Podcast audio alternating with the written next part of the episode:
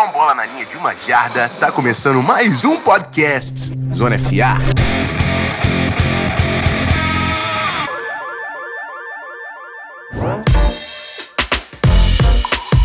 Sejam bem-vindos, meus nerdolas do NFL Draft. Eu sei que vocês estão muito felizes.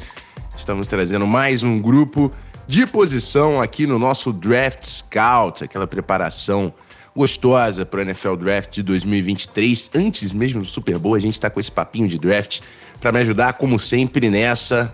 Meu querido Matheus Ornelas, seja bem-vindo, irmão. Fala, Rafão. Bom dia, boa tarde, boa noite para todos os nossos nerdolas de draft, né? Hoje vamos atender ao pedido, a voz do povo, a voz de Deus nesse podcast, né? Então vamos atender ao pedido e vamos falar de wide receivers hoje, né? Vamos abrir essa classe aqui no, no.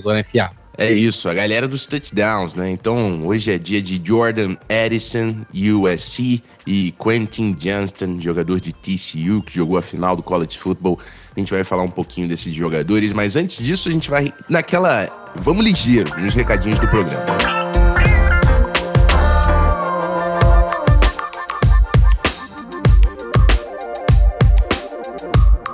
Bom, meus amigos, como vocês sabem, tá rolando um episódio aqui no feed de segunda a sexta-feira, conteúdo diário para você acompanhar o que tem de melhor no NFL e no college football. E tudo que a gente pede de volta é a sua avaliação no Spotify ou no seu agregador favorito de podcast. E a gente bateu a meta de 150 avaliações lá no Spotify. Estamos muito, muito felizes. Muito obrigado de verdade pela moral que vocês estão dando pra gente nesse retorno de trampo. Tem muita coisa para acontecer nessa off-season. Inclusive, assim que passar esse Super Bowl e o evento em Brasa, a gente vai trazer muita coisa, muita novidade aqui para vocês. Bom, é, também quero deixar o um recadinho para você seguir o canal Zona FA, arroba canal Zona FA, Twitter, Instagram e TikTok. Tá rolando conteúdo por lá, inclusive teve um carrossel muito maneiro que o Ornelas fez sobre o Brock Purdy. Sempre que você vê o conteúdo nosso também, cara, replica lá no Stories, joga é, retweet no Twitter, ajuda pra caramba nosso trampo por aqui. E é isso, meus amigos. Bora pro nosso bloco único falar de wide receivers.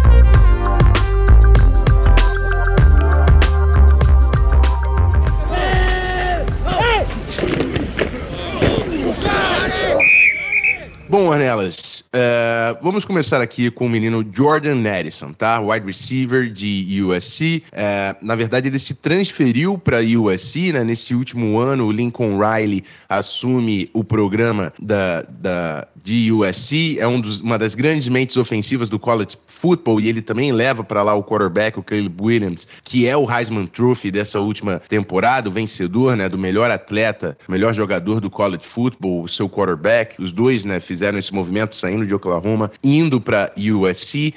E Jordan Addison é o cara que jogava com Kenny Pickett em Pittsburgh. E o Kenny Pickett, ele vai, ele é um quarterback de primeira rodada e ele aparece com uma pro, produção absurda, né? É, em Pittsburgh antes do draft.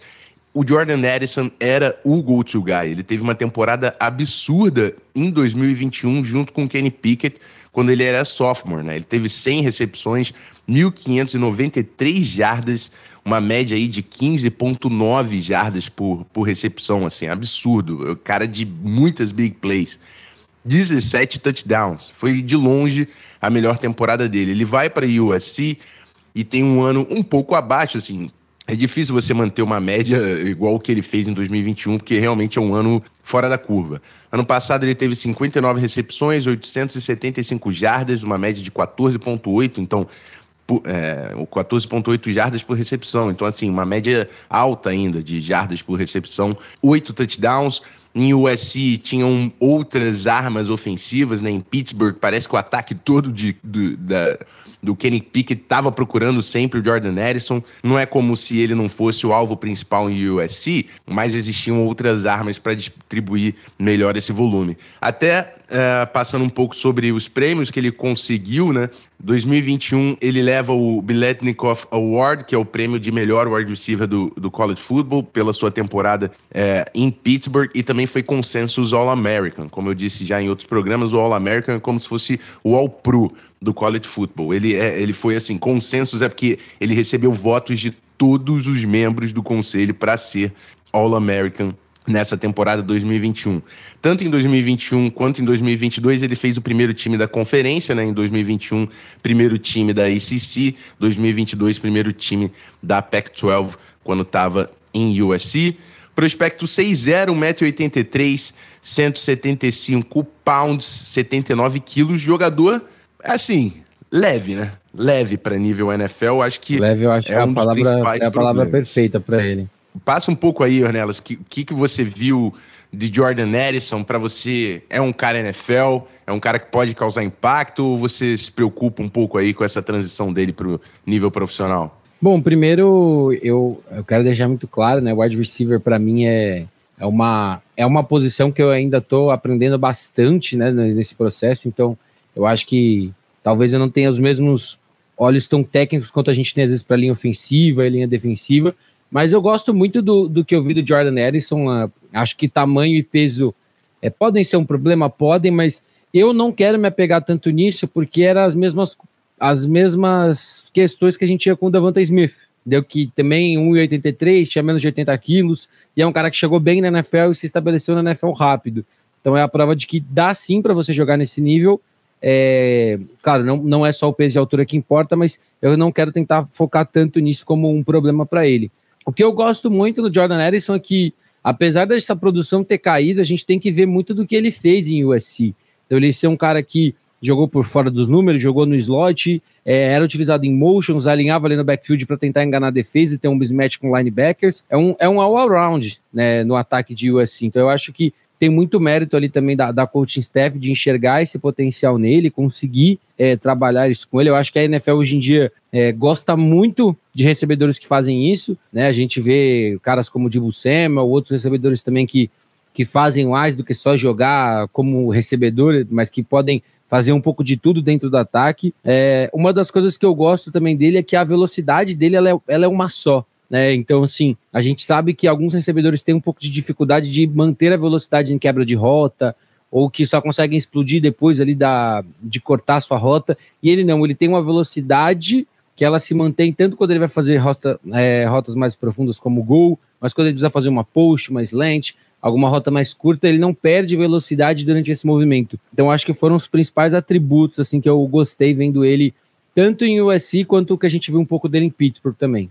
É, é isso é, é uma. É, a primeira fala que você fez também foi um dos grandes pontos positivos que eu coloquei aqui no Edison, é essa versatilidade, né? Um cara que formou muito como slot receiver, formou muito como wideout, é, e foi utilizado, como você, como você falou, motion, aqueles reversos e tudo mais.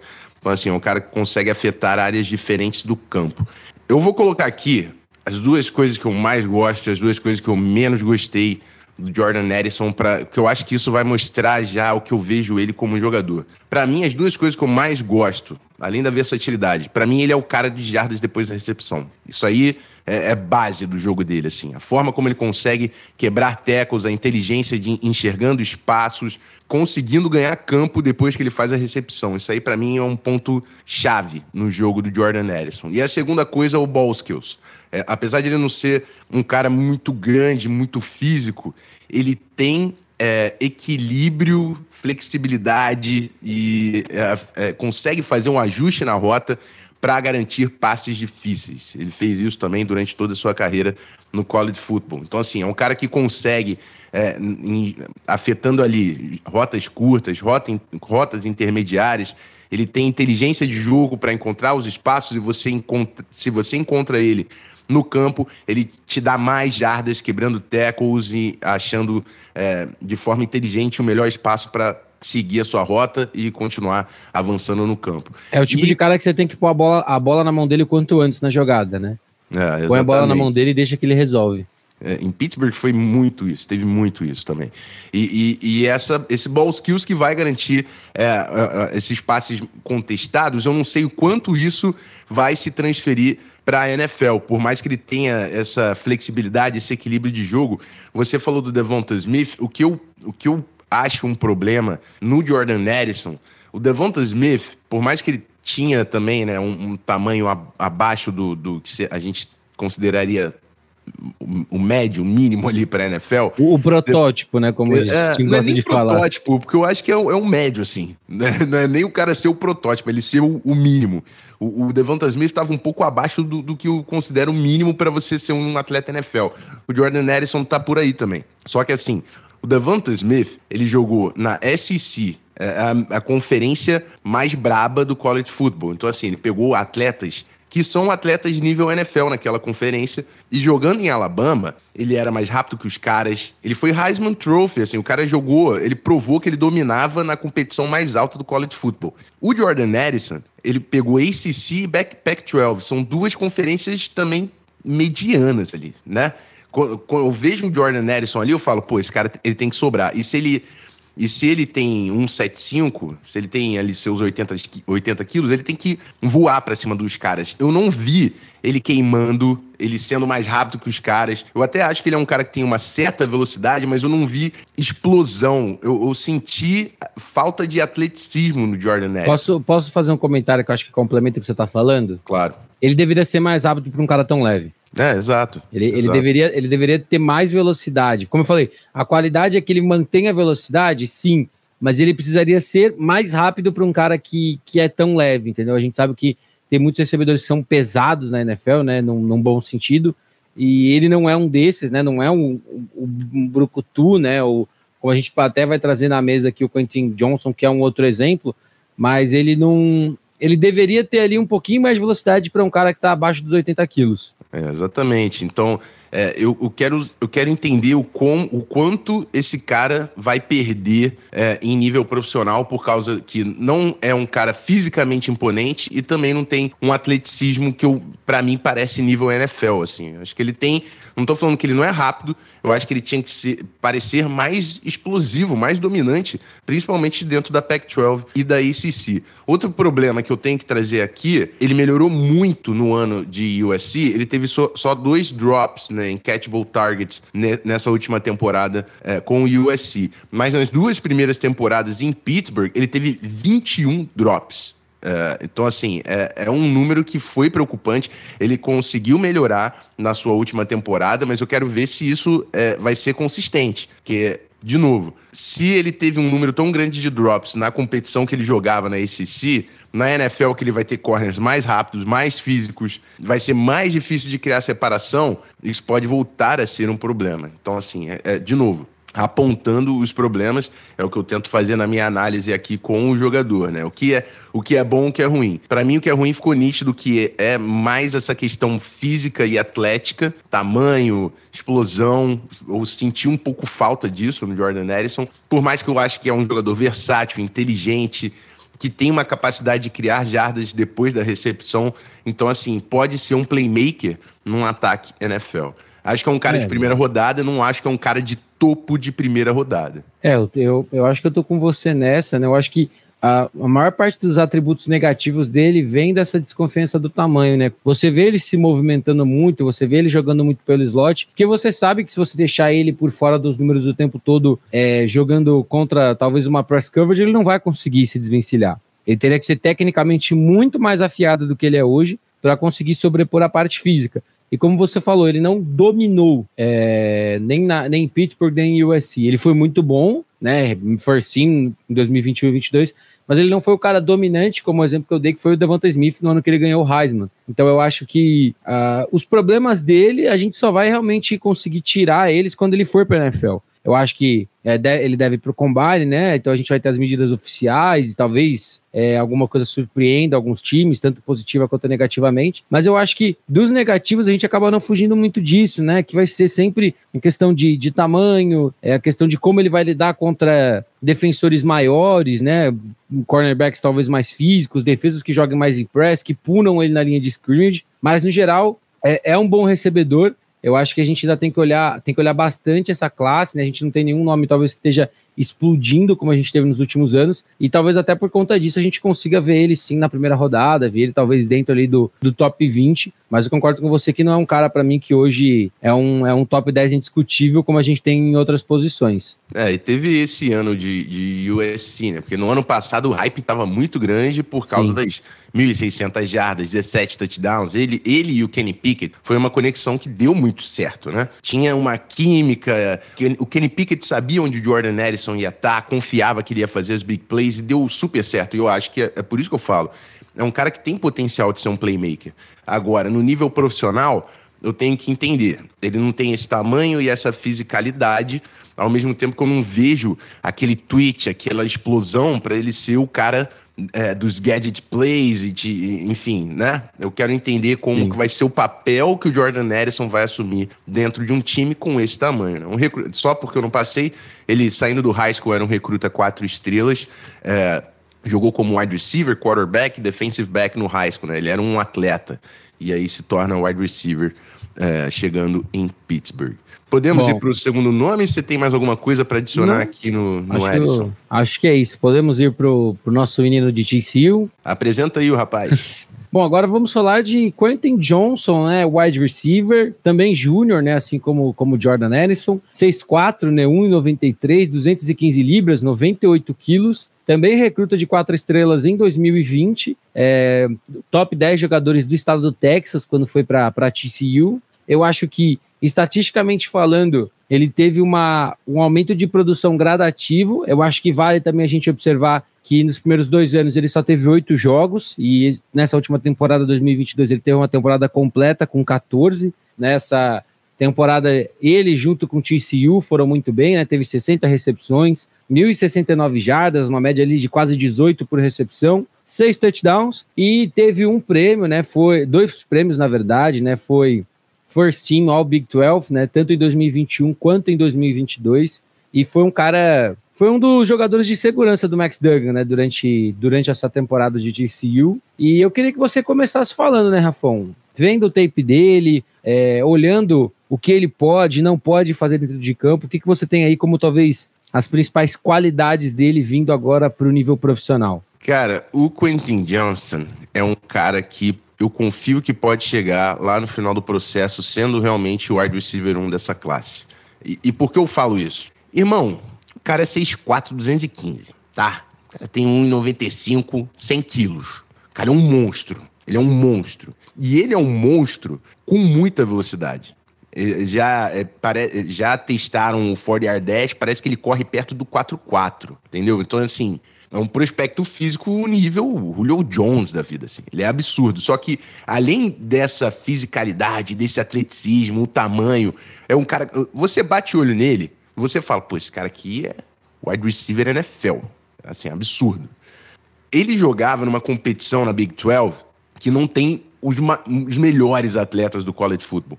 Você assistiu alguns jogos do Quentin Johnson, se você pegar a tape do, de TCU contra Kansas, parece que você colocou um, um, gringo, um gringo bizarro no FABR, assim. O cara é maior que todo mundo, ele é mais rápido que todo mundo, ele garante todos os passes. Então, assim, ele realmente, ele é um cara que conseguiu mostrar dominância. Ele é um cara que conseguiu mostrar muita dominância dentro da competição que era um pouco mais limitada, não era as principais conferências da Big 12. Não estou falando de Kansas, não dos grandes programas do college football. Mas é o que você quer assistir quando você Exato. fala, pô, esse aqui é o melhor wide receiver desse draft quando você vê o cara contra Kansas, você quer ver ele com 200 jardas e touchdown para cima de todo mundo.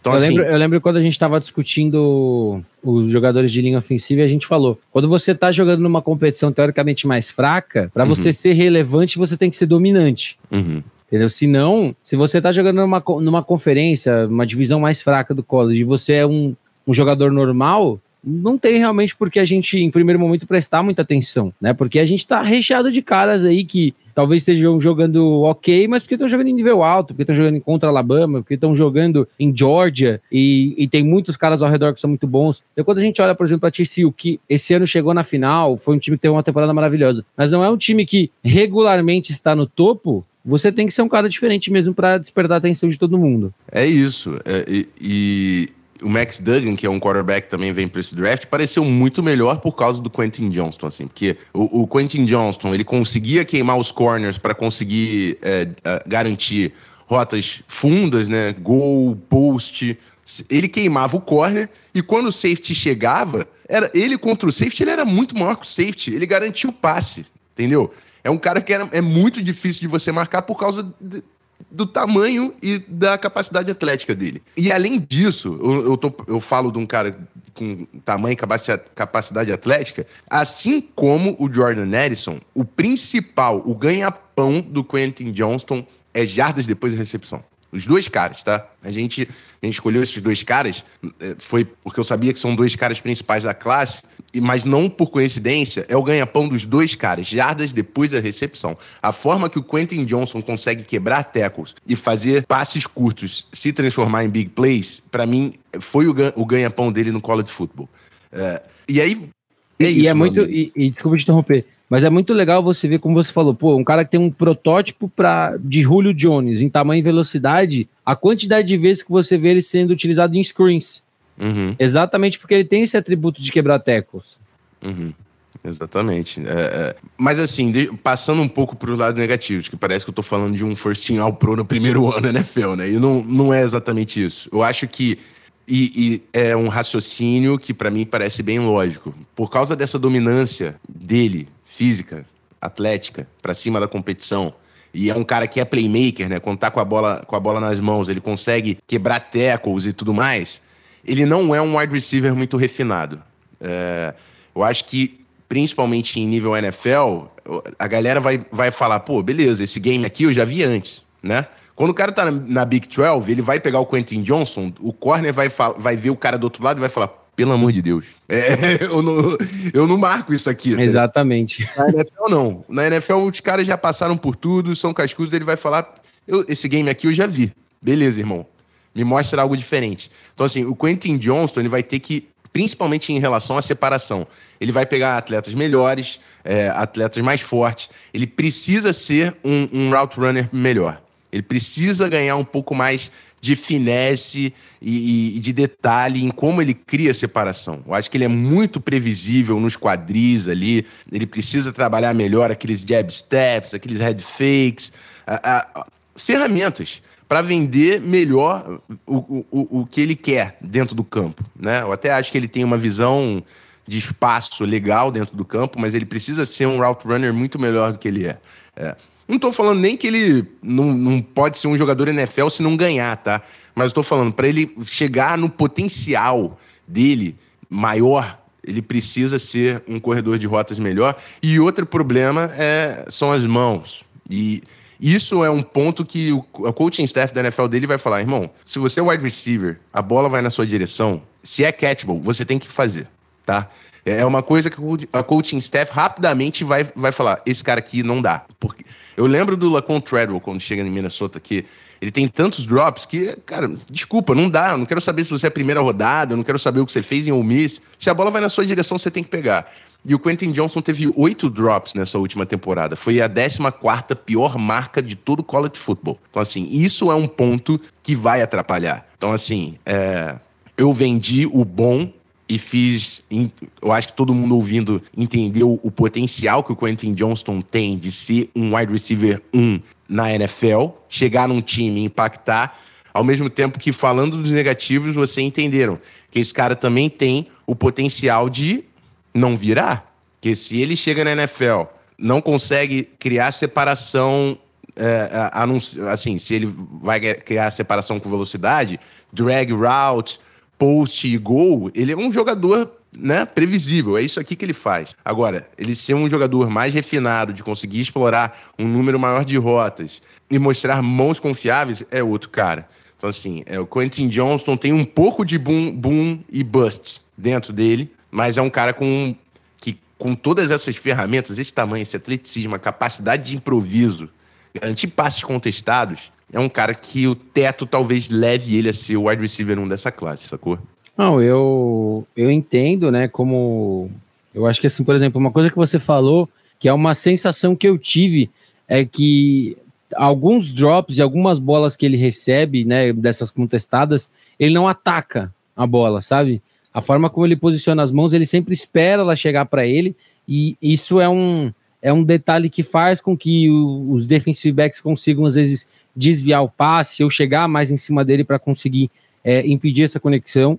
Eu acho que é uma coisa que, que ele precisa sim trabalhar. Eu estou muito com você nesse sentido de ser um cara que ele tem ele, ele funciona para as duas narrativas. Você pode tanto vender o cara muito bem como vender o cara muito mal, né, para qualquer time. É, a questão dos drops eu também tinha anotado, né? Eu acho que é uma coisa que você não espera no nesse go-to guy, né? Vamos dizer assim, que era do ataque de TCU. É, eu acho que até por ele não ter esse refinamento tão grande, ele sofre um pouco em price coverage, como a gente pode ver talvez um pouco contra Michigan, né? Quando você já começa a encarar defesas mais qualificadas e que, e que estudam, né? Sabem o que você faz de bom, o que você faz de ruim. É, Eu acho na, que. Na, no final, por, na final contra a Georgia, por exemplo, desapareceu, né? Desapareceu. E isso não ajuda, né? Exato. Você que... vê um cara da Big 12, você fala, tá, Beleza, irmão, quero te ver contra a Georgia agora. E, e, é, exata, e é, exatamente o que a gente estava falando, né? É você jogar contra competição grande, né? E, e, nessas horas que você tem que, se não dominar, você tem que pelo menos dar jogo, né? Vamos usar um termo mais simples, mas assim, contra a Michigan ele teve bons momentos também, teve um touchdown longo numa, numa drag route que depois da recepção ele explodiu e eu acho que isso é uma das qualidades dele. Só que eu acho que ele precisa, ele precisa tanto ser mais refinado nas rotas que ele já faz, quanto ele tem que desenvolver ainda mais. Claro que o que muita gente tem que entender é,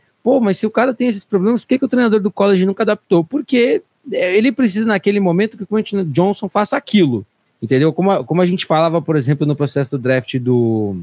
do me fugiu agora o Tyrande da Florida, o Pitts, né? Que, Sim. ah, ele bloqueia pouco, mas ele não precisava bloquear. A coach staff não pedia para ele fazer aquilo. Então a gente tem que entender o que é problema realmente dele e o que pode ser algo que era a pedido de TCU. Ele correr rotas específicas, ele segue o playbook. A forma como ele corre essas rotas é o Quentin Johnson, entendeu? Então eu acho que a gente tem que olhar para essa, essas duas coisas. Eu acho que ele pode tanto refinar as que ele já faz, quanto mostrar em combines, mostrar em treinamentos que ele tem uma fluidez para fazer outras rotas. Mas eu acho que ele, na minha opinião, ele tem mais pontos a se discutir como número um dessa classe do que o Jordan Edison. Eu acho que o Jordan Edison, o negativo dele acaba tirando ele nesse primeiro momento, né, de que a gente está começando a analisar esses caras, da, como número um. Eu acho que a gente tem mais ali teto no Quentin Johnson, a gente tem mais características de recebedores da NFL nele, que fazem a gente achar que ele vai ser um wide receiver 1 ou que ele pode ser o wide receiver 1 dessa classe. É, o Quentin Johnson ele teve a melhor temporada agora, né, na Junior Season, mas ele ainda perdeu alguns jogos por causa de lesão. Não é nada grave que vai que vale a pena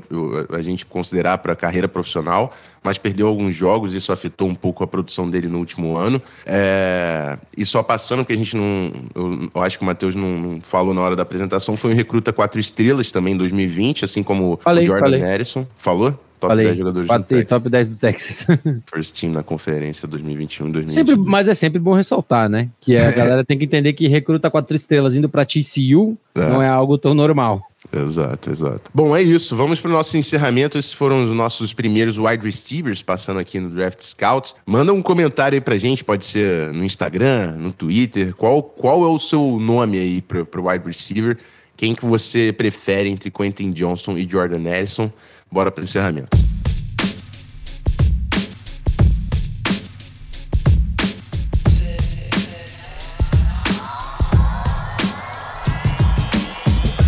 Bom, é isso, meus nerdolas do NFL Draft. Estamos chegando na off-season. Você sabe que o processo vai ficar cada vez mais quente aqui no Zona FA também. E eu quero ouvir a opinião de vocês. Vocês eh, já estão ligados, vai ter a caixinha de pergunta aí no nosso episódio para você já mandar a sugestão da posição da semana que vem. Eu vou fazer um, um leve apelo aqui. A gente tem que falar mais de defesa. A terceira posição de ataque que a gente está trazendo. Eu acho que defensores pode ser uma boa. Não sei você se você concorda, eu, meu mano Nela. Eu acho, eu acho que tá na hora da gente falar de linebackers. Oh. Eu acho que tá na hora da gente falar do, desses jogadores, porque DB, a gente acabou de falar de receiver. Eu acho que seria legal a gente vir aí para talvez uma sequência linebacker DB. O que, que você acha? Ver. Vamos ver. Usa a caixa de pergunta, a voz Exato. do povo que manda. É, a voz do povo é a voz de Deus aqui. É isso. Ó, galera, quero agradecer de novo pelas 150 avaliações. Vocês são incríveis. É muito, fico muito feliz de ter vocês aqui acompanhando esse nosso trabalho, esse nosso papo. Quero ver cada vez mais essa interação. Continua deixando uma avaliação, deixando mensagem, compartilhando o nosso episódio. Pô, fico feliz demais. Sempre tento repostar lá também no Instagram quando vocês elogiam, quando vocês falam que estão ouvindo. Realmente muito satisfatório aqui pro nosso time. Todo esse trabalho que eu, Ornelas e o Guizão, que não tá com a gente aqui na gravação, mas tá no backstage sempre sempre. A gente está botando muita dedicação e a gente fica muito feliz de ver vocês aí com a gente. É isso, Ornelas. Amanhã a gente está de volta, né? Amanhã a gente está de volta e podemos falar o que, que é, né? É, é lógico. Ó, gente, estamos gravando nessa quarta-feira de manhã. E o Tom Brady anunciou a aposentadoria de novo. então amanhã é assunto é Tom Brady, já se preparem, né? Espero que seja de verdade dessa vez, pra gente não ter que novamente sofrer pela, pela aposentadoria do Gold. Mas é. amanhã o tema é Tom Brady e a aposentadoria do maior da história. É isso, acompanha aí que a gente vai falar do maior de todos os tempos nessa quinta-feira. É isso, meus amigos. Rafael Martins, tô indo nessa. Até a próxima. Valeu.